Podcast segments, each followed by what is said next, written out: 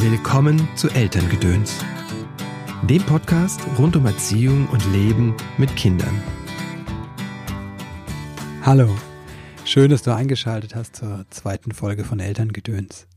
Mein Name ist Christopher End und ich unterstütze Eltern in schwierigen Erziehungssituationen. Jede Woche bringe ich dir einen Tipp oder einen Interviewgast zum Thema bewusster oder achtsamer Leben mit Kindern. Und diese Woche gibt es einen Tipp.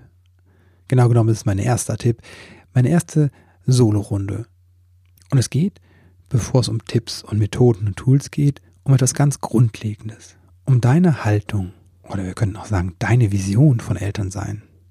Denn genau wie es eine Business-Strategie braucht, ein Ziel, das du verfolgst, an dem du all deine Aktivitäten ausrichtest, finde ich es hilfreich, wenn du ein Bild von dir und deinem Elternsein hast. So ein Bild hat viele Vorteile.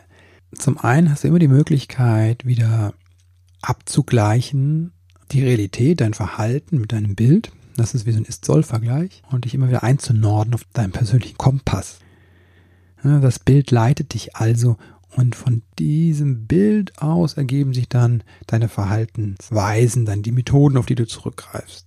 Ansonsten besteht halt die Gefahr, dass du dir verschiedene Tools aneignest und die so ein bisschen zusammenwirfst, die vielleicht gar nicht zu dir, zu deinem Kind und zueinander passen. Andersrum ergibt sich aus so einem Bild eher ein harmonisches Handeln und Einheitlichkeit, die auch darin begründet ist, dass du dich im besten Fall mit deiner Partnerin oder deinem Partner austauscht und ihr da eine gemeinsame Grundlage findet.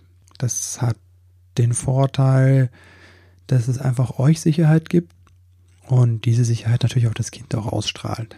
Und selbst wenn ihr mal daneben greift, ja, was einfach dazugehört zum Elternsein, das mache ich auch äh, andauernd, merkt das Kind dennoch, es gibt da so einen Leitstern, dem ihr folgt und das ist einfach sehr vertrauensbildend. Es gibt sehr viel Halt.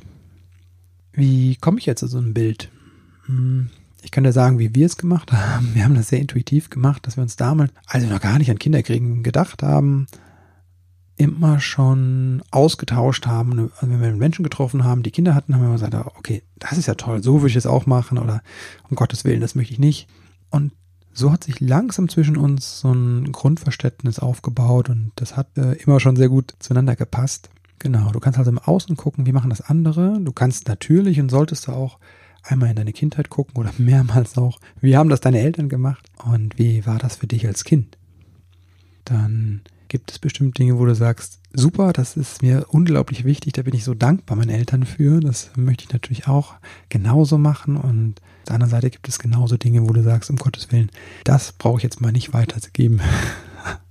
das fand ich als Kind immer schon schrecklich.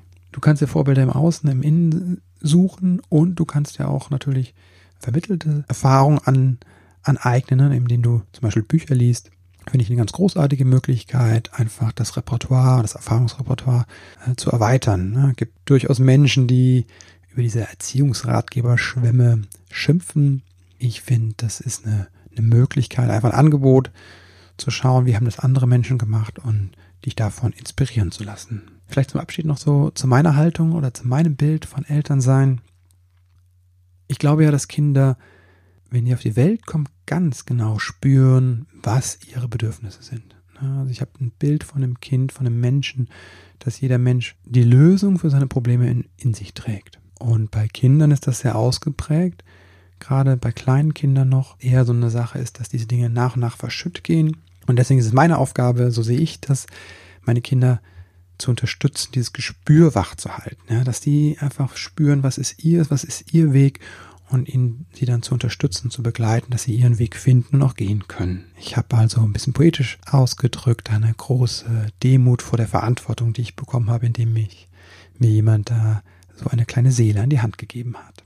Wenn du mir schreiben möchtest, wie das für dich ist, mit dem Elternsein, ob du ein Bild hast oder kein Bild hast oder vielleicht auch Schwierigkeiten hast, da ein Bild zu finden oder ihr Schwierigkeiten habt, gemeinsames Bild zu finden, dann schreib mir gerne an info at christopher-end.de oder du schreibst mir in die Kommentare auf dem Blog oder erreichst mich auf andere Weise. Ich freue mich, von dir zu hören. Bis bald.